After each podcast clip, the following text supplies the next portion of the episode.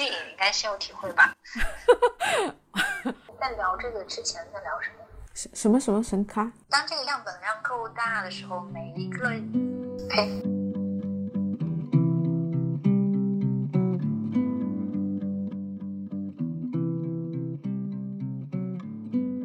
Hello，大家好，欢迎收听热浪电台。这是一个分享女性身体故事、情欲探索、亲密关系的两性电台。我是主播三木，我的另外一个身份呢是亚米主理人。那会做这个电台，是因为我想通过这个主题呀，让更多的女孩悦纳自己，勇敢去爱。那今天我邀请的是我的同事亚米的前戏导师小老师。在亚米社群，大家提到小姚老师啊，会想到几个关键词。双性恋，特别会做爱，用脑子谈恋爱的学霸级女孩。也许大家听到这几个标签会觉得特别好奇，那就请小姚老师介绍一下自己。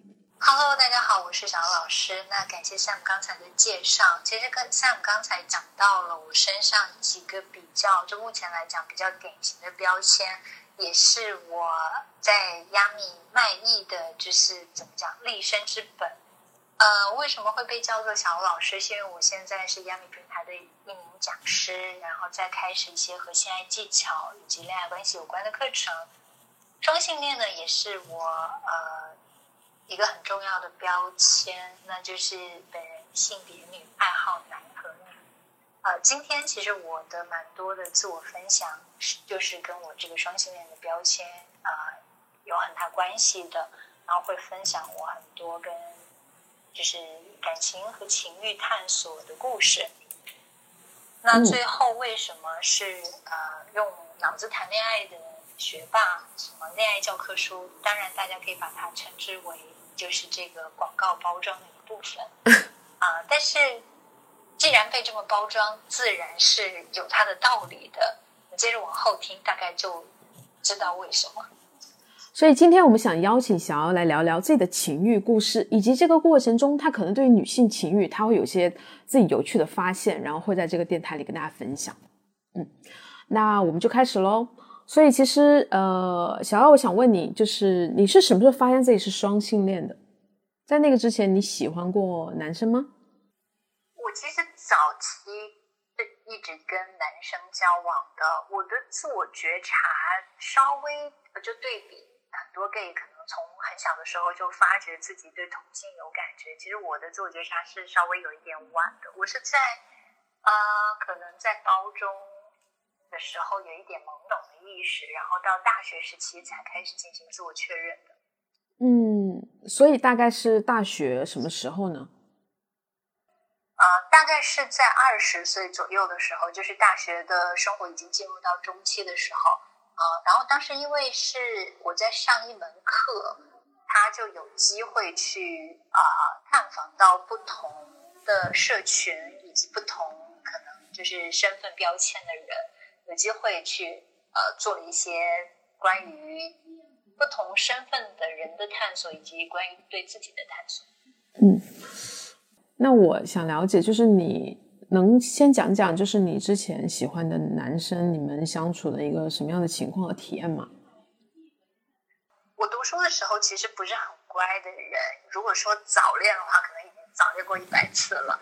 嗯，我交往过的男生，因为还是在就是上学的时期嘛，所以大部分都是同学啊，还有啊街上的小混混，还有呃。同学的朋友，类似于大概都是，其实还是都是比较同一个圈层。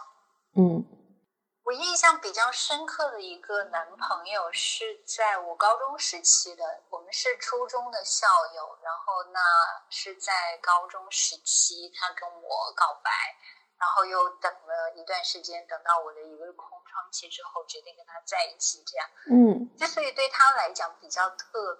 别是因为呃，我是在有了一些懵懂的自我意识，开始感觉到说，哦，我好像对女生也有兴趣的时候，因为当时他算是我的生命中，就是在我的生活里面比较亲密的一个人，然后跟他分享了这件事情，包括我第一个喜欢的女生，嗯，我也跟他做过一些分享，是，甚至也是当时很啊，我。甚至我跟他分手的直接原因就是我告诉他说不好意思，我喜欢上了别的女孩子，所以那他有没有很难过？是，嗯，是，呃，他当时还挺就是就是你知道年少的时候大家都比较痴情。我记得当时我跟他说了这句话之后，他就自己去买了很多跟性别有关的书，他还去读了李银河老师的著作，然后告诉我说：“你知道吗？同性恋有先天和后天之分，我觉得你可能是后天的。如果你愿意改的话，我觉得我们还可以在一起。”哦，哎，我感觉这个男生第一，嗯，听起来你们还就是蛮彼此认可的，然后第二，他还是很喜欢你的。所以其实今年其实体验还好，只是你对他后来就没有感觉了，可以这么说吗？呃，对他其实是很好的人。那其实你一开始讲到性爱的部分嘛，他也在就是比较懵懵懂的时候的那种跟男生的性爱体验里面，也是做的相当不错的。然后另外就是。可能对我自己来讲，就是自我探索和发现以及去尝试，是我从小到大一直都很愿意去做的事情。嗯，所以在那个时候，对我自己来讲，可能是到了某一个阶段，我就要走不同的路，或者是说去去尝试不同的东西了。我方便问一下，你们当时有没有性的关系吗？可不可以说一下当时的体验？嗯，比方说好不好啊，还是觉得很不合适啊，等等。我们是有的。其实他给我的体验，对比我当时的其他经历来讲，还是相当不错的。我后来其实有有去思考，他在那个时候已经懂得去给女生做前戏，然后包括去给女生很多的这种情绪上的互动，是已经做的相当不错了。对，听起来很不错。嗯。对，所以所以听起来其实并不是说跟这个男生体验很不好，所以你觉得要探索女生啊？我感觉这个过程中你好像一直都还蛮有自己的想法的，你就决定要选一条另外一个不同的路，对吧？嗯，我觉得对我来讲更像是说，当我意识到了哦，原来我的生命是有其他的可能性的，或者当我发现了说哦，原来我是这个样子的时候，我去面对了它。嗯，选择了不同的路，我觉得倒不至于，因为可能我认为它本来就是我的路，不管我选择不选择它，只是我选择了去面对它，然后去踏上了这条路。那其实很好奇，你的性格里面听起来一直都是蛮，就是蛮能够去明确自己的需求和感受的。能多讲讲你的性格是怎么样形成的这样的性格吗？其实这个问题我一直都有思考，特别是就是说，可能长大了一点之后，又加上一直在去研究和讨论跟性别有关的事情，我有想过自己为什么会是这个样子。呃，具体的一个核心原因，其实我是没有办法追溯的。但是我想，呃，能够让我有印象的，就是说我在很多，就是我在跟很多女生互动的过程里面。听到说，包括在社会学的学习里面也看到说，呃，社会以及文化的教化，包括家庭的教化，是对于一个人的性别意识，包括他的性格形成，是占有多么大的呃一个影响力，嗯，有多大的影响力，嗯，呃，我自己就从我的家庭成长环境来讲，小时候是比较放养的状态，然后。另外，就是因为我妈妈也是一个比较强势、比较有性格的女性，所以其实说起来，我从小到大是不太有被去灌输说女孩应该怎么怎么样的这样的一种呃比较传统的教育的观念的。在小的时候就比较有机会去更多的去做一些自我的发展，包括到。后来我读书的氛围和我选的专业，以及我接触到的领域，又都是非常强调说女性是可以做很多事情，是有很多给女性这个身份去赋权的这种动作的。我觉得我算是比较幸运的吧。嗯嗯，听到你刚刚说这些，我其实有个小问题。第一，你可以就是有一个，比方说有个故事，可以讲讲你家庭那个教育吗？其实我对你家里也有一点了解，就是你妈是蛮就是蛮辛苦的，当然她也是会主导家里很多事情，所以你觉得她的她跟你的这个你们在一起生活，她从小就是呃让你看到的对你的自己的这种比较主见的性格有有什么样的影响？可以有个故事可以讲讲。嗯，就是在我从小到大，我妈好像很少或者说几乎没有去跟我讲过说。你作为一个女生，不能去做什么样的事情，或者说你作为一个女生，你必须得去做什么样的事情？嗯嗯嗯嗯嗯。就像很多父母会说，你要很那个听话，然后女生要那个穿裙子，要坐的姿要端庄一点，不能走跑太快之类的，这些都没有是吧？不太有。我你这样说，我倒是想起来一件事情，就是。我小时候邻居家有一个男生，然后跟我年龄相仿。有一天，他就突然跟我说：“他说，你是不是在女扮男装？”我说：“啊，为什么我是女扮男装？因为那个时候我一直留的都是短发，而且是很短，所谓的那种假小子头。”嗯。然后他就说：“是因为呃，他一直跟我玩，就以为我是一个男孩子。”什么？他不知道你是女生吗？因为对，因为他是就是邻居家来做客的孩子，所以他一开始跟我玩的时候，一直以为我是一个男孩子。后来他的家长告诉他说：“你知道跟你在一起玩的是一个妹妹吗？”然后他才觉得很惊讶，所以他就问我，他说：“是不是你妈妈一直让你女扮男装？”然后我就觉得不可思议。真的理解，那是多大呀？是在大概六七岁的时候。哎，你为什么考女子学院？就是我觉得很厉害，因为。就是，呃，我我们都是从这个那个那个南方那个省份来的嘛，然后其实高考蛮难的，所以我觉得很厉害。然后，但是可能北京有那么多学校，你为什么选女子学院？然后那个女子学校会不会跟别的学校很不一样啊？这还挺不一样的。嗯，我当时选这个学校也。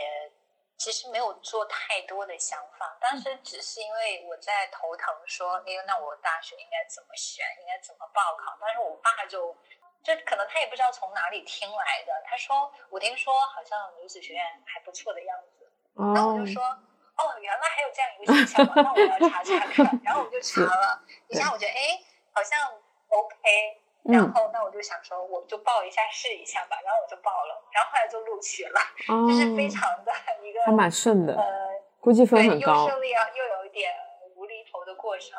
你好像一点都不惊讶，你被录取了。你是，就你一直都是这种很淡定的人吗？还是当时你有很多选择，所以你把你的学员去排在后面没有，是因为我在。我当时觉得很淡定，是因为我在去填这个学校的时候，我就接受了，说哦，我选择了他，那如果我也被选择了，那就挺好的呀。嗯，因为我觉得他应该会是一个很不一样、很有趣的体验。嗯，可能这跟我刚才说的，就是说关于自己的身份和性倾向的这个部分的接纳，也是比较顺利的吧，算是没有经过特别多的纠结，就是。我觉得哎，这个事情有趣，我就挺想去尝试的。那当我有这样的想法之后，有这样的机会，我就觉得是一件很好的事情，那我就会去做。嗯，我我从你这个描述里面，我感觉就是。首先，你会有那种很主动性啊，我选了他，因为很多女生可能就想说，哦，我好希望他选我呀。你好像那个态度就是，嗯，我选了他的这样态度，然后你又很喜欢探索很多多元、很多不一样的体验。我感觉这个也是跟你觉得你是双性恋的还是有关联的。可能是有的吧，对，嗯，因为我最近其实在做自己二零二零年的总结，真的怎么样？我觉得二零二零二零年虽然发生很多事情，但我自己对我的二零二零还是挺满意的，有达成一些我自己理想的成就。嗯，然后对上个星期跟朋友聊天的时候，就不知道聊到什么，就说你喜欢什么样的东西，或者说你追求什么样的东西，然后我就好像下意识的回答说，我喜欢有选择的感觉。嗯，酷。就是我会，不管是在自己的生活、学习还是工作，呃，这些体验里面，我都会很愿意去多做一点事情，然后去呃给自己多去争取和创造一些选择的机会。嗯嗯嗯，对我我其实最害怕或者说最讨厌和回避的一种感觉，就是说我没得选了，我我必须要去选择什么，或者说我要被选择。所以听起来你很你很多行为的驱动力就是你希望自己有选择。对，是，嗯因为感觉这样好像我会更有主动权。嗯，理解。呃，回到刚才说到这个学校，其实你是说，你可以再讲讲，就是你在这个女子学院，我知道你学的是社科社工，然后其实当时当时第一次接触到那个性别意识的时候，其实你自己什么样的感觉呀？你还记得你的感受吗？我记得印象很清楚，我们有一门课叫女性学科，嗯然后第一节课那个老师就给我们分小组布置了一个作业，说你要去一个报刊亭，然后你去看一下这些，统计一下这些杂志的封面，它的嗯男性和女性的比例分别是多少。就这个做，就是很显然是，就是杂志封面是女性角色的这个比例是会更高的嘛。嗯然后当时我做完这个作业之后，就老师就说了一些话，大概是做了一些性别的分析，我就立刻觉得那个东西很击中我，好像是我内心里隐隐有的一种感觉，对于社会的感知在这里被讲出来了，或者说它嗯被理论化了。嗯，然后，总之我觉得是一种很认同的感觉。所以听起来，嗯，你是觉得，呃，这个社会对女性是有很多他者凝视的，然后也有一种不平等，然后你在那一刻就是被老师说出来了，我可以这么理解吗？可以这样理解，好像我在读书的时候，就是接触到很多女性跟女性有，就是跟性别有关的概念的时候，会有一种让我的，我不知道我这些认知是哪里来的，可能是跟是跟我妈妈的，就是亲身示范，或者是说她向我传导的东西有关。反正那个时候，我常常会有一种感觉，就是难道这个世界，就是我自己有一套对于性别的认知，可能那个时候还没有性所谓的性别的概念，男性和女性，嗯更更核心的是来源于说人应该是什么样子，他们是自由的，每个人都是可以去追求自己想要的东西的，然后嗯每一个人都是喜有机会去成为自己想要成为的角色的，好像这个是我从小到大一个基本的对于世界、对于每个人的认知。那到了大学的时候，当我们去谈一些理论，当我们去谈一些社会现象的时候，让我突然有一种说哦，原来现实是这个样子的那个感觉，会有这样的冲击。我觉得他跟我认知的好像跟我想象的完全不一样。有没有挫败感呢？因为就是可能性别的理论，包括女性学的理论，他会很强调说这个事情是不对的，嗯，所以我就很接受他，觉得说是因为世界错了，不是因为我的认知错了，真的他应该是我认知的那个样子。是，但是我觉得那个是不对的，嗯，它不应该是这个样子的啊、所以当女性学的，就当性别的女性学，当女性学的一些理论去对现实提出质疑的时候，我觉得哦，它才是对的，它才是跟我的认知是一致的。是，所以这个学习对于你觉得你是可以喜欢女生的，你觉得是有关联吗？我我不知道怎么说它是不是有关联，但是我觉得它让我从以前小时候那种只是说对人有认知而完全没有性别的概念，呃，开始变成了说哦，原来是有性别这个概念的，而且女性的这个身份，它其实是呃，在这个社会上有不同，可能会有不同的体验，以及会被不同对待的。我觉得是它让我看到以及看清了女性这个身份，那就看清。我觉得是他让我看到以及看清楚了女性的这个身份，而当这个身份开始被呃被我认知到的时候，可能也就分化出了，比如说呃，我开始去定义所谓的这一些性倾向的概念是同性恋还是双性恋还是异性恋这样。嗯因为这些性倾向的划分，它一定是基于性别的划分才有的嘛。嗯，是有道理。嗯，所以刚才你谈到说，呃，你其实大学的中间有个男有一个比较难忘的男生的体验，那你是从就你什么时候开始喜欢女生的呢？当时发生了什么让你觉得哦，原来对他的感受是喜欢呢？就是不是书本上的概念，是真实的一些经历和感受，可以问一下吗？这个事情我还蛮印象深刻的，就是我当时是为了完成一个作业，所以就探访了啊、呃一个很多就是女同志在的那个场所。嗯那在那个场所里头呢，我就看到了有一个女生，她好像挺特别的，特别吸引我。后来就就记住了她，嗯然后就这一次探访让我觉得很兴奋，觉得哦打开了一个新世界的大门，原来还有这样的人，而且他们好像很不一样。我觉得他们看起来，在我当时的眼睛里看起来更自由。我我我想问，你还记得？你觉得你刚刚提到了一个人，你还记得他长什么样子吗？或者他是什么样让你觉得很特别或者自由？嗯，他的外形是很利落的短发，然后比较清瘦，在那个很嘈杂的环境里面，他是自己拿了一罐啤酒靠墙站着的。现在想起来，好像那个场景略微显得有点做作。那时候是什么时候啊？是你实习的时候吗？是我在做作业的时候，哦哦，了解，好呀。嗯，然后嘞，然后我就这次探访就让我很兴奋，我就跟我当时的男朋友聊，你知道我去了哪里哪里吗？你知道我见到什么样什么样的女生吗？然后跟我室友聊，跟我社团的朋友聊，跟我的学姐聊，然后我跟我学姐一起在吃饭，我学姐说你能不能停一停？她说你知道吗？你在聊这些的时候，我觉得你的眼睛在发光。真的，我感受到了。对，然后就是我整个人沉在沉浸在一种很兴奋的状态里头。那在这个时候，当时我的男朋友他就就是我不知道为什么，就当时他突然很没头脑的问了我一句说：“你不会因为要研究同性恋，你自己变成同性恋了吧 他真的很懂你。？”然后我就说：“怎么会？”立刻否认。然后 其实是有点心虚，对吧？也没有，就是一种好像下意识的感觉。嗯嗯嗯。然后立刻否认完了，大概停了两秒，我自己想了一想，诶，怎么不会呢？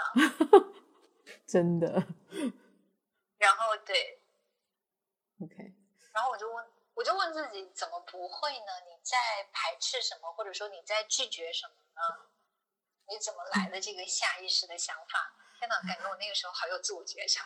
对我，我是想问你，那个时候没有那种对男友的那种专一感吗？不是一般人会嗯觉得这样好像不对吗？因为我觉得我也没有做出任何的举动啊，就好像是说大家在路上看到长得好看的人都会多看两眼一样。就是很理论性的。对对，那我觉得我没有做出任何的举动，而且我也没有说我就是喜欢他，我当时也没有想明白这件事情，所以我不觉得有什么问题。但是可能在那个时候是让他觉得受到了伤害，你觉得那时候有情欲的感觉吗？没有，没有，嗯，就很新鲜。对，很新鲜，很好奇，然后我很，一方面是很好奇他是什么样子的，另一方面很好奇，就一方面很好奇他是什么样子的人，是另外一方面很好奇，因为，我是怎么了？我现在是到底在是干什么？这是一种什么样的微妙的感觉？对我嗯来讲，是一种完全新鲜的体验。那后来呢？你有继续去吗？去那个社群对我？下面一个嗯问题问自己，就很快这个过程就完成了。我下一个 问题问自己的就是，如果真的是你对他有意思的话，你要去尝试吗？然后这个问题我当时没有想到一个答案，然后按耐住自己想联系他的那个热烈的心。对，一方面让自己冷静一下，一方面也是剖析一下，那我到底是怎么了？我当时还特别中二的想，我要不要到人工湖的湖面上走一走？如果我掉进去了的话，那我就不要联系了，说明这个事情不合适。如果我没有掉进去的话，哎，是不是我要尝试一下，就是跟他有更多的互动？这样，真的没也没有敢尝试了，因为当时周围都没有人，我很怕我掉进去了，就没有人会救我上。理理智帮助了你。对，然后我就绕了人工湖走了两圈，冷静了一下之后，我当时是，就我很爱自己跟自己对话。我就在心里默默的问了自己一个问题，因为当时那个男朋友他是很怎么讲呢？就他人也很好，他的世俗来看他的条件也很好，对我也很好，就觉得如果当时我继续跟他交往下去，可能毕业之后就会订婚，或者是不久之后就可以结婚，他是一个很合适的结婚的对象。那另外一个选项，或者说另外一个方向，听起来就是完全未知的，然后也是不可去探测的。然后我就问自己，你怎么选？然后呢？然后当时就给自己。也没有也没有想很久，大概反正就是这两圈，我自己的在做天人斗争，自己的脑子里在做天人斗争。就最后给自己的答案是觉得说，嗯，好不容易到世上一遭，如果没有真的能够了解自己是什么样的人的话，那真的太可惜了。嗯，所以我是愿意去尝试，我愿意去体验，我愿意去接受那个未知。嗯，然后我的自我认同就完成了，真的非常顺畅。那所以后来你们在一起了吗？她是你的第一个女朋友吗？没有，我被拒绝了。真的？那你当时有很难过吗？对我被拒绝倒没有很难过，只是我不是很能接受他给我的理由，因为当时我才二十岁嘛，他已经我记得二十八岁了，所以他觉得我们的年纪差距有点大，我太年轻了。就拒绝了我 哦，有点心虚的笑，感觉这是好像是经常也会自己拿来 拒绝人的说法。对，后来我就跟我认识的稍微年长一点的女生说，你们就是会忠告他们，你们在拒绝年轻的女孩子的时候，已经一定不要用年龄做借口。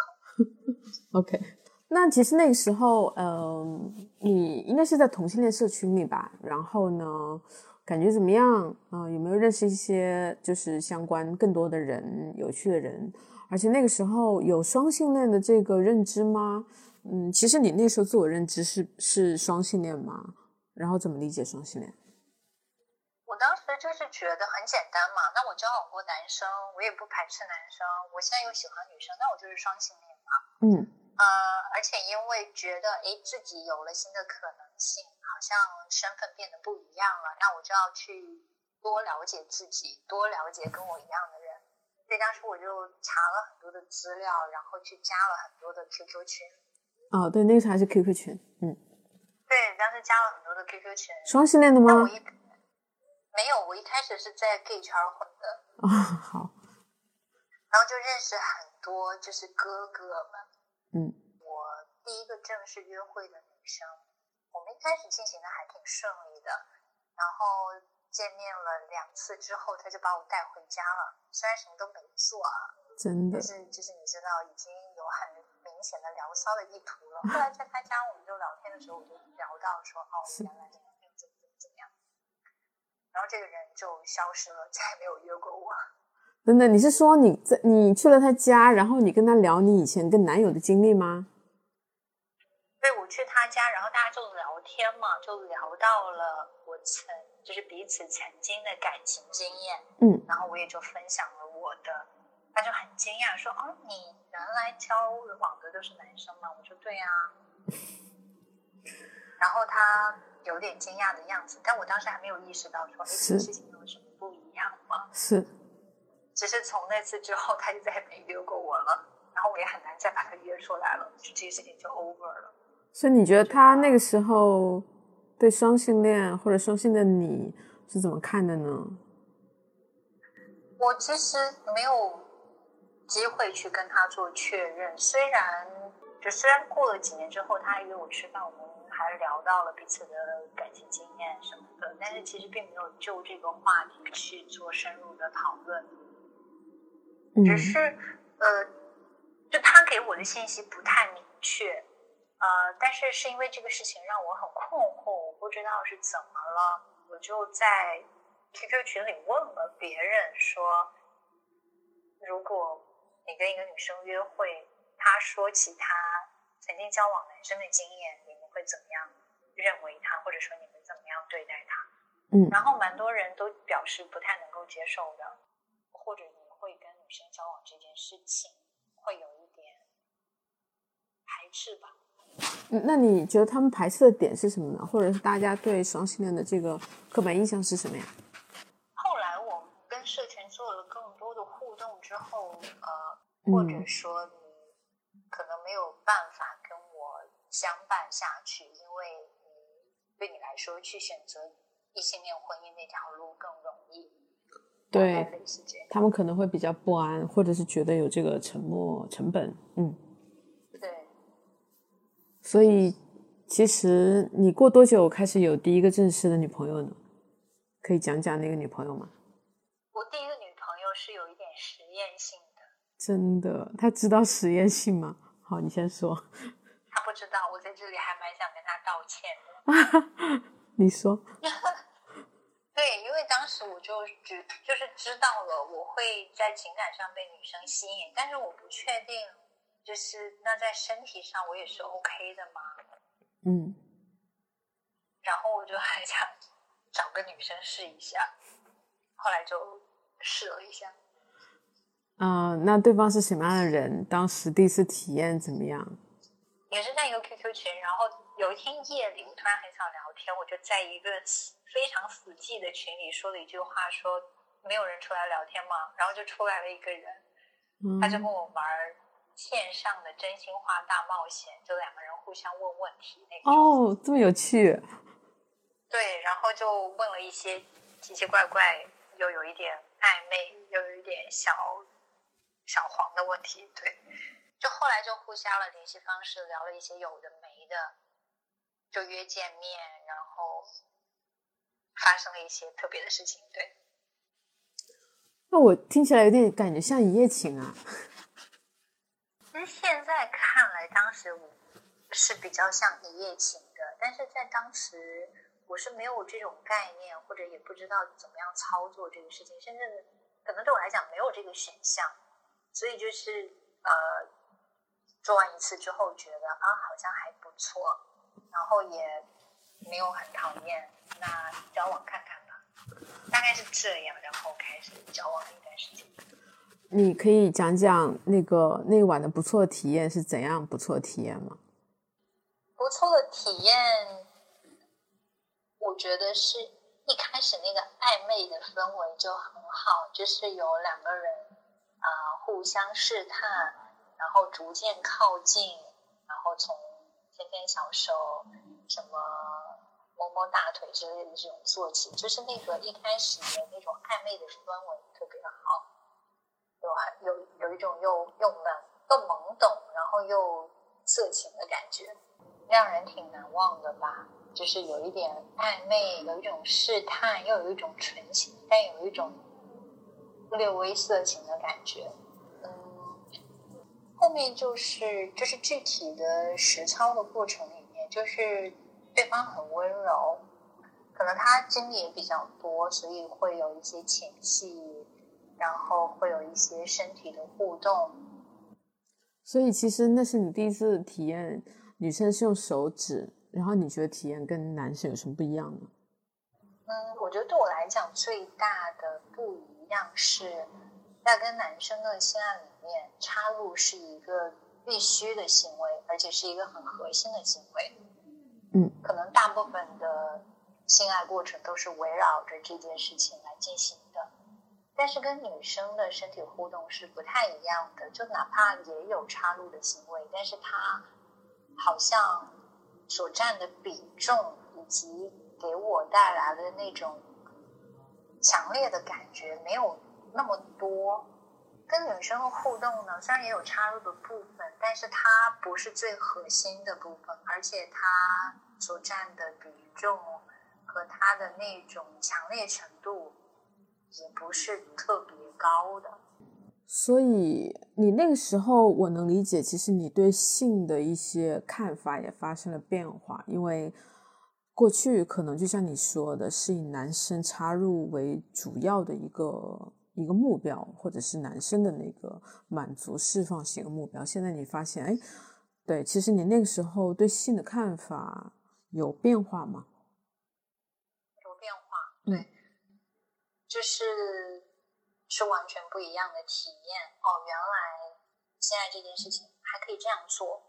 那那个时候你发现你自己身为女生，其实这两个你都体验了一下哈。你觉得你其实喜欢的是什么样的性，或者什么样的这种两性关系呢？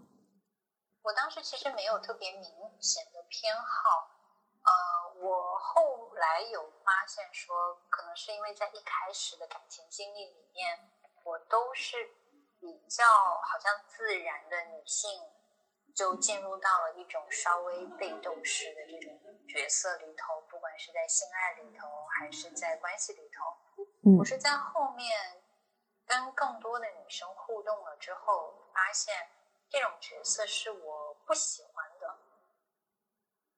你刚刚说的被动是指跟男生的被动，还是跟女生的被动啊？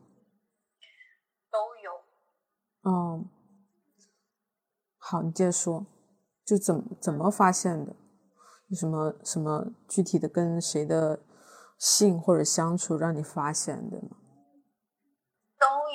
就是虽然好像说男生和女生的那种性爱的模式，包括他们的这种性别角色都是不同的，但是我发现，在关系里头，就包括可能在之间，大家也会去进行一些所谓的角色的划分，好像是 P 是怎么样的，P 是怎么样的。其实一直都有讲到，我不太喜欢作为被动者的这种角色，然后被选择、被支配的这种角色。是。所以我会想要说，在这个，或者说我一直都有一种意愿，想要在这个关系里面，能不能够去表达我自己，能不能够去展现我自己，包括去占有一定这种掌控的权利。呃，你可以举个事情让。听众了解，包括让我了解，你是怎么样想要在关系里去变得掌控主动权的？对。嗯，我记得就是在以前的拉拉社群里面，其实很普遍，就是当大家聚在一起，又有伴侣出现的时候，大家都会很自然的去问，说谁是。老公，谁是老婆？甚至在伴侣之间也会彼此去用这种称呼来表达亲密。我曾经有几个伴侣就会，比如说喊我老婆，或者让我喊他的老，让我喊他老公这样，我就觉得很别扭。嗯，我就不太能够接受这样的彼此的称呼。嗯，明白。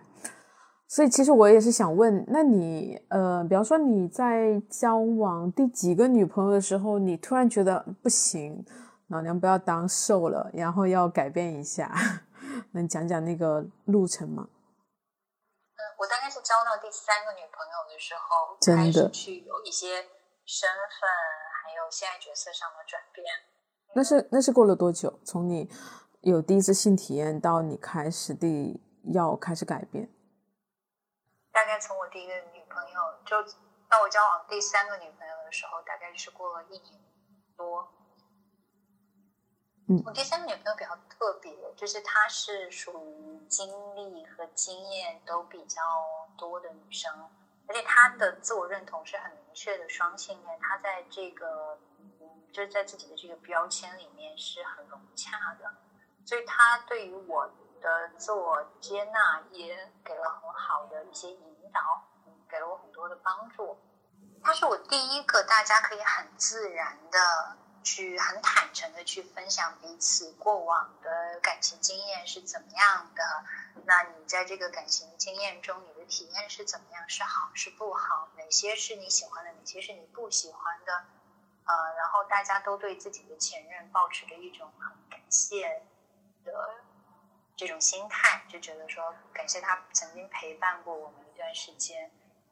所以在，嗯，也是因为他对于自己曾经交往过男生，也曾经交往过女生这件事情很坦诚，而且不觉有他，也让我看到了哦，原来其实是可以有这样的态度，不是只有我一个人。因为我原来就是我在之在在跟他在一起之前接受到的，都是大家对于呃双性恋或者说对于去。交往男生又去交往女生这种事情的不是很认同和稍微有一点排斥，嗯，所以他是给了我蛮好的体验的，这是其一。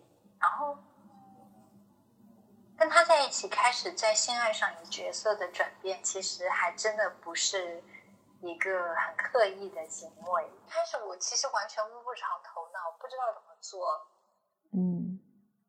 后来就开始去做更多的尝试的时候，发现哦，原来这个事情还这么有趣。怎么个有趣法？呃，有趣，有趣部分啊，一方面是觉得去探索一个女生的身体，她虽然跟你一样，但是可能她的身体会跟你有完全不一样的反应，这个事情很有趣。另外一个有趣是在于说，我刚才讲，我其实是想要稍微有一点掌控的感。觉就稍微有一点点有权利的感觉，不是完全被动的那种角色。嗯，所以在性爱这件事情上，其实，在跟他的性爱里头，其实是有实现到这一点。哦，是。嗯，所以你觉得就是尝试主动之后，你的体验是怎么样子呢？你的伴侣都给你的反馈是怎么样子呢？尝试主动一点之后，我觉得我们两个的那个关系变得更平等，而且也更融洽。就是好像是在我们的关系里面，我们的性爱里面，包括我们共同的生活里面，有一种双方都在出力，双方都在共同付出的感觉。嗯，你的伴侣的反馈呢？嗯，你说。我伴侣给我的反馈。我当时的伴侣其实没有给我一些正面的反馈，去夸张的称赞说我多 棒之类的。是啊，但是嗯，那个时候我也就学会了要从女生的身体上，从他一些细微之处的表现上去判断他到底是不是沉浸，是不是真的觉得愉悦。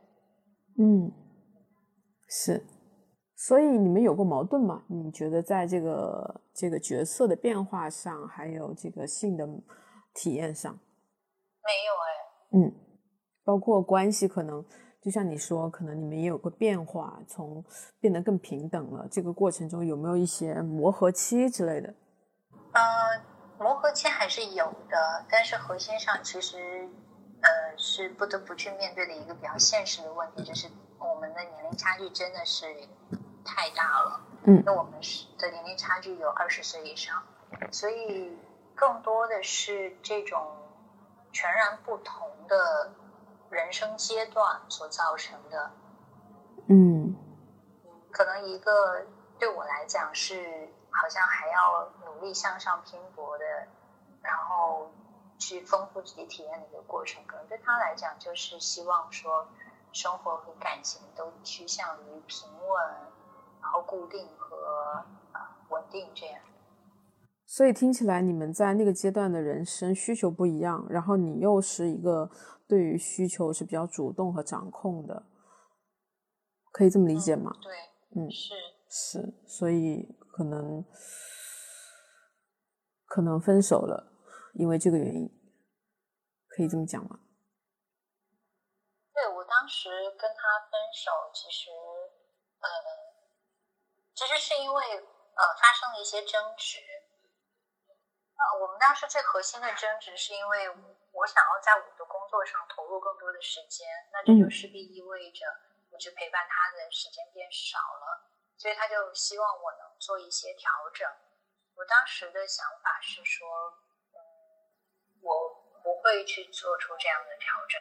真的，你真的是很 蛮有主见的人。然后，对我当时跟他分开的时候，其实自己是有很明确的感受的，就是其实这个事情只要我妥协，就不会是分开的结果。但我当时也很确定，我没有办法去做出这样的妥协。所以可能啊，暂时只能是这个样子。所以你会被你的交往对象认为你过于自我、自私吗？会有过这样的评价吗？没有哎，我好像从来没有被伴侣评价过，说我比较自私，或者说我的自我很强。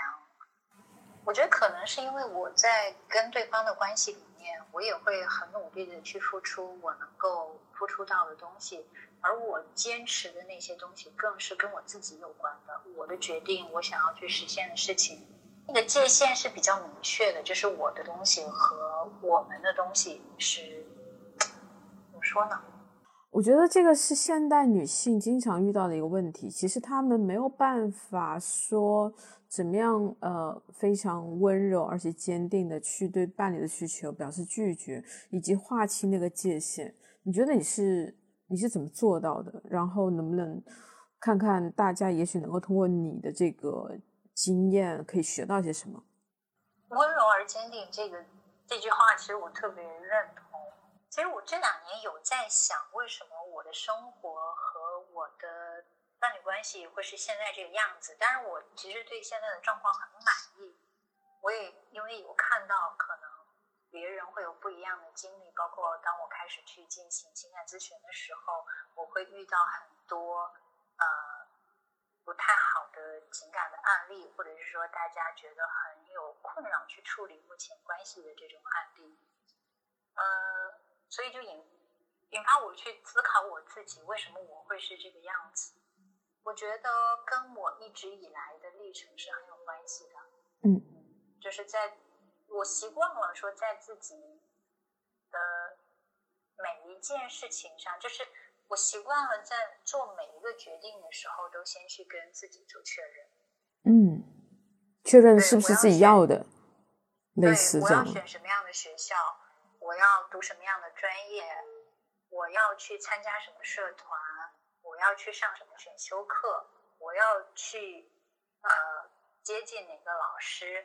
就是所有每一件细微的事情，我都很习惯自己去做决定。那做决定之后呢，你就势必要去承担这个决定带来的后果。嗯，所以也是在这种自我决定，然后去承担后果的这个过程里面，呃，就习惯这种模式，然后就。慢慢的从一些很小的决定到一些比较大的决定，我能这么理解吗？比方说，当时你需要花很多时间工作，这是你明确自己的这样的一个职业规划。你的伴侣需要你有更多时间去陪伴他的时候，呃，你是怎么做的？在这种场景下，你是怎么处理的？按照你刚才说的这个原则，我觉得我做的最多的事情就是去跟伴侣对话。嗯。嗯，当他去对我有这样的质疑的时候，说你为什么不可以去放更多的时间在家里，放更多的时间去跟我在一起去陪伴我这件事情？就当他去提出这样的疑义的时候，我会去回答他，去告诉他我是怎么样想的。比如我会告诉他说，呃，我想要在我的事业上有一番的成就，嗯，然后。我希望能够用这一点去证明自己的能力，我也很需要去，因为当时，比如说我也会跟他讲一些，就是不是，可能我的处理方式就是不是完全的去跟对方对立，或者是去指责，嗯，我也会有一定程度的示弱，会，比如我当时跟他讲的就是说，因为对我来讲，相较我来讲，你的条件是非常好的。就是你的资产的累积，你的社会经验的累积，包括你现在所处的这个阶级，好像我没有办法说除了跟你在一起之外，我没有办法去为你创造任何更多的价值。嗯，所以在关系里面，我也很需要说去让我有一种安全感，说我我是有价值的，我是有能力的，你也是认可我的。所以呢，我会更有一种感觉，说这样我就不会被轻易的被被被抛弃、被丢弃了。哇，你那么小就会有这种很清醒的认知哈，就是关系的失衡啊，被抛弃的可能性啊等等这些。对，是。我觉得反倒跟我看小时候看很多小说有关。哦我，其实小时候看超多那种口袋言情小说，然后呢？上百本、上千本可能都有了。嗯，他们给你的感觉是这样子的。就是就是每一本书的，就当然它的故事的套路有一些相似性，阅读量够大的时候，也能够在这些故事里面去看到不同的女性的角色。嗯有一些可能是很坚韧的，有一些可能是很强强势的，有一些可能是很柔弱的，有些是需要被保护的。然后，但就是从这些去，有一点像是说，我去看到别人的故事，然后去找到我自己认同的东西。你在言情小说里面吗？对，在言情小说里面，嗯 嗯，那你那你觉得你有找到吗？认知世界真的，有找到。你说说看。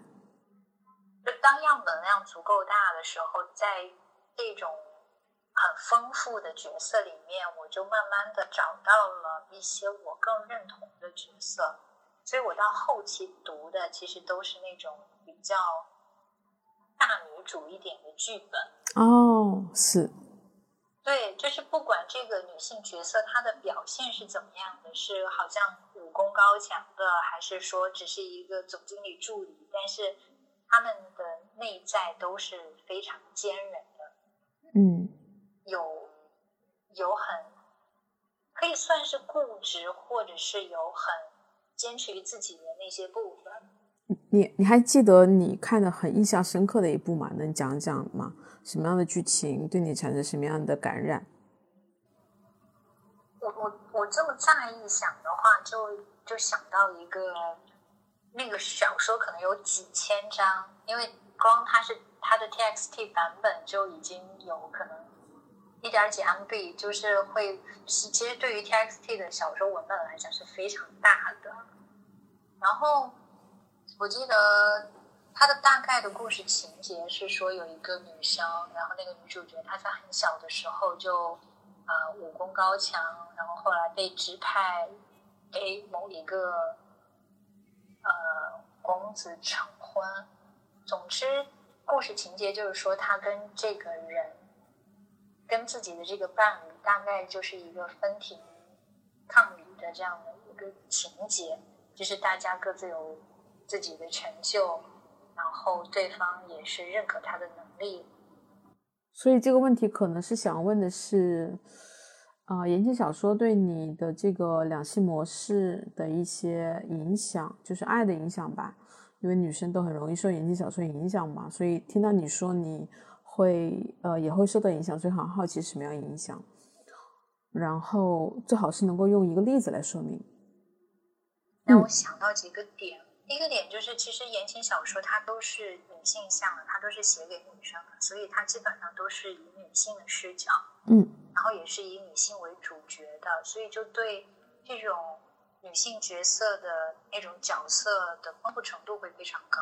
嗯第二个呢是，他们其实是会呈现很多，就虽然是比较，虽然它是虚构的，但是其实它是非常会，它也是能够去反映一些社会现实的，虽然可能是说是比较呃美化了之后的样子。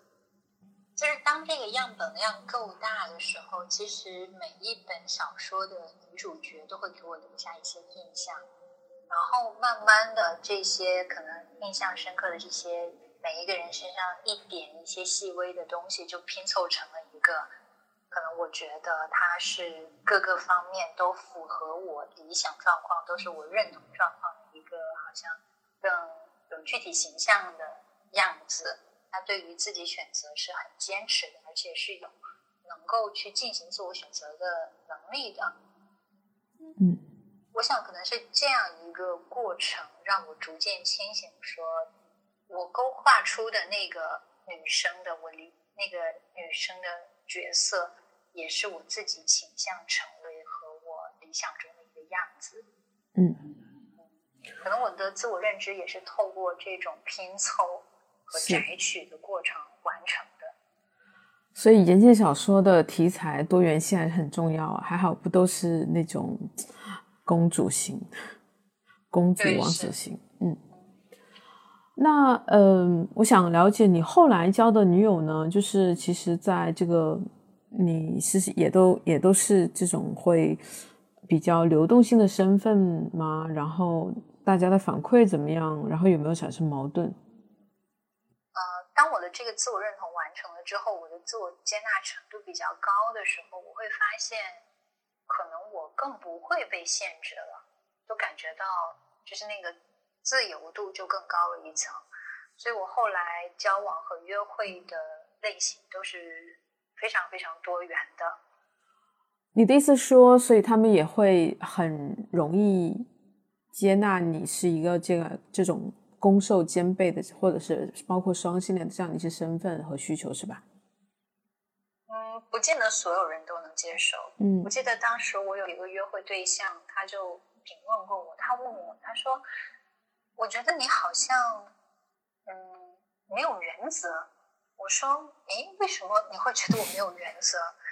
他说：“因为我觉得我好像跟你聊到任何的事情，你都不觉得惊讶。”嗯，比如说他跟我聊到他想要去尝试 SM，想要去尝试塑胶衣等等，我就说啊，挺有趣的诶，你真的想这样做吗？如果有机会的话，你想试试吗？这种他会觉得你好像对于任何的事情都好像很能接受的样子，就显得好像说我的那个个性底线比较低，对底线比较低，然后好像是一个很模糊的那种样子。没有自己明确个性的人，他可能对我的感觉是这样的。嗯嗯嗯，是。他当时这样评价我的时候，我还真的回来自己想了一下，怎么样？觉得没有啊，我在我很确定我在一些我不太能接受的事情上面是很有自己的原则和底线的。是。可能他说的那个原则。呃，是他的原则，嗯，不是我的原则。我对于自己所呈现出来的状态是满意的。我不希望自己是一个狭隘的人。我一开始说我是希望自己拥有很多选择的，拥有很多可能性的，一直就是一直持续这样的状态。所以，那如果我是很去固化和限制自己的，我就。更把自己框进了一个无法选择、只能被选择的状态里头了呀。他跟我的期待是背道而驰的。好理解，嗯，这些故事都很棒。那我想，其实想了解，嗯，你你你谈你的这个经历都非常理性哈，能不能讲讲比较快乐的、难忘的体验？身为一个攻受兼备的双性恋。你是说性上的还是情面上的互动？嗯，好，性上的好了。我我猜大家想听性上的。我想一想哈，嗯，我觉得很多体验都还挺好的。对你一定要讲一个。讲一个吗？嗯，我讲一个，我觉得还蛮有趣的。嗯。也有一点凡尔赛的感觉的，就是不枉我小老师的名号的故事。请说。那我曾经交往过一个女生，然后呢，她是所谓的 T 的这种角色，而且她在过往的感情经历里面都是比较固守在这个角色里头的。呃，所以他在性爱里头也都是完全主动的那一方。呃，在跟我交往的初期，他也是这个样子的。我有一次就是躺在床上，我就问他，我说：“你一直这样不累吗？或者说你难道不想要也享受一下吗？”我真的很好奇。然后呢？然后他就跟我说，其实有时候是想要被女朋友服务一下的，但是呢，好像对方又没有服务的意识，自己也不好意思去开这样的口。哦，是。对，后来了解到这件事情了之后，我就说，哎，其实我还我也挺想去尝试一下主动的。是。嗯。后来就是在我们的性关系里面，就后来在我们的互动里面，我就会更主动。嗯。对方应该很开心吧？对方反馈怎么样呢？嗯啊，对我的一个反馈，我觉得最有趣也是让我挺骄傲的，就是他说他曾经也有过，就是或者说在他的要求下，他女朋友有主动去服务他的这种动作。他说经历了你之后，我觉得我以前的经历，我以前的那些伴侣都是臭起篓子。就我觉得这个形容是很。很好笑的，真的，也很感谢他对我表示出了认可，还是有点突然有了一点这种骄傲感，对不对？嗯，对，就他对我的昵称是蔡老师，懂了。然后我们出去旅行的时候，他就一直这样喊我，他朋友还问他：“你为什么要叫他老师呀？”他又怎么说呢？都没有办法，没有，没有。他是不会回答的，然后我就说，因为我教了他一些特别的东西。OK，了解。那你觉得，呃，通过你去服务对方，你是主动的角色在床上，你觉得你对于性的看法有没有变化？包括说女生渴望的性是什么样的性？呃，因为作为一个服务者的话，或者说在线上作为一个主动的角色，其实你需要承担的东西，我觉得是更多的。嗯，我觉得可能做枕头公主，就是躺在那儿被动的时候，就是那个你需要做的事情，就是给对方一点回应，然后去享受现在在发生的事情就好了。然后在这个过程里头，我有遇到一个女生。他让我挺印象深刻的，就是，嗯，他在跟我交往之前是只跟男生交往的，嗯，他跟以前的伴侣进行互动的时候呢，会有高潮，然后体验也不错，因为那个男生也是非常乐意去为伴侣服务的类型，前戏可以做四十分钟的那种，嗯，已经非常出色了，呃，但是我在跟他。交往的相当长一段时间里，是没有让他有高潮的。嗯，我一开始也很挫败，就觉得说，诶，我好歹也算是身经百战了吧，怎么做到这么烂？有一点就是自我怀疑。然后再跟他，就是不只是身体上的互动，包括每一次做完之后，我也会去跟他聊，你觉得怎么样啊？就是，就不只是跟他有身体上的互动，可能有时候做完了，或者是说我们很亲密的时候，我也会问问他，你的这个身体感受是怎么样的，包括你对于性这件事情是怎么样看待的。我在他身上发现了很，就是很重要的一点，或者是说很，在其他女生身上也有的很突出明显的一点，就是，嗯。他会有一种潜意识里觉得让我高潮这件事情是你需要做的事情。哦，他觉得这个就是攻方要承担的责任，他不需要承担，这意思这个意思是吧？嗯，对，嗯，所以他有一点像是说，真的，我就躺在这任你，不是这样说不太好，万一被他听到了就 很尴尬。所以在这种状况下，他对于自己身体的觉察是很弱的。嗯，那有时候就也是在这个过程里面，我大概知道了为什么他的前男友要前戏做四十分钟那么久，因为就是在这种对自己身体感知很弱，而且不太有意识的情况之下，相当于说本来。就有点像是那种工作效率的问题，就是如果你工作有效率的话，可能二十分钟就把这个事情完成了。但是因为你一边工作一边玩，或者说你就是没有走心，高，嗯，可能对你你这个事情就是要做到四十分钟，但是这并不意味着说你真的需要四十分钟。嗯，我觉得在这种状况下，其实损失更大的是女生自己，或者是有没有高潮这件事情，就是你错失了很多能够让自己踊跃体验的机会。嗯，比较被动。对，很被动。嗯，是，所以其实你是想说，呃，可能女生都把责任觉得自己爽的责任是在对方身上。第二，他们自己本身跟自己的身心可能连接度是不够的，比方说他可能就不自慰之类的，也不知道怎么样自己爽，对吗？嗯嗯。我一开始就是说，在这个过程里，在我不断尝试的过程里，我一开始会把很多精力放在技巧的提升上。就是用各种各样的方式去布置这个环境啊，去开展一些花式的技巧之类的。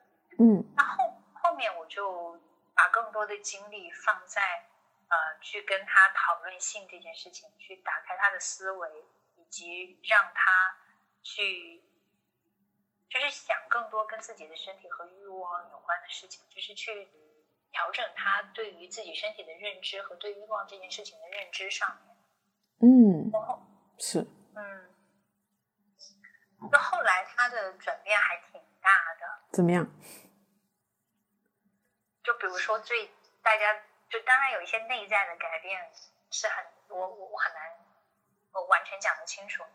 那比如说，就在性爱这件事情上，他原来可能要四十分钟的前戏，然后再加上很久的时间之后才能有高潮，但是呃。在后来我们两个之间的互动里面，可能就是十分钟的前戏都不要，对欲望就很放得开，会有更多主动邀约、主动求欢的行为。哦，快乐。对，我觉得这个转变其实不只是说在单纯的性上面，嗯，就是说是不是有高潮这件事情的，而更多的是说他开始能够去调动和享受自己的身体。我觉得这个才是。嗯，我觉得可能讲说更愿意看到的事情，更欣慰的事情。嗯嗯嗯，好呀。那还有其他的发现吗？在女性情欲的这个发现上，我觉得不管是在感情上，还是在事业上，还是在性爱上面，从我自身的经验去讲的话，嗯。我们都知道，说承担责任是相对更辛苦，好像是更被束缚的一件事情，因为你就被框在这个责任的框架里头，就意味着你好像不得不去做什么样的事情。嗯。但我觉得对于女性来讲，或者说，我觉得对于每一个人来讲吧，我现在。最大的体验是说，只有你去承担了跟自己有关的责任，你才拥有更，就是你才会拥有更大的自由。我觉得可能更多的是在我自己的一个过程里头，因为这个就我们自己聊啊，就聊到这儿。我说，就是我现在不是马上会迎来一个蛮大的变化的吗？嗯，就是说在工作上。啊，然后包括在职业上面都会挺不同的，嗯，呃，所以我就对自己过往去做一个总结，嗯，我发现哦，原来有，就我做完这个总结之后，我发现哦，原来我曾经在心里一些懵懂的想法，我没有把它立成 flag，只是觉得说我未来可能想要去实现的事情。当时只是心里一些隐隐的想法，发现说我在这个阶段其实是做到了的，哦，所以我就想，我就在想说，为什么它会实现了呢？然后，其实就好像是说有一点，就是积沙成塔的这个过程。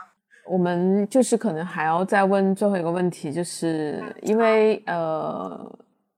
亚米的这个朋友们都是一群想要勇敢去浪，并且获得一个平等的亲密关系的这群女孩儿。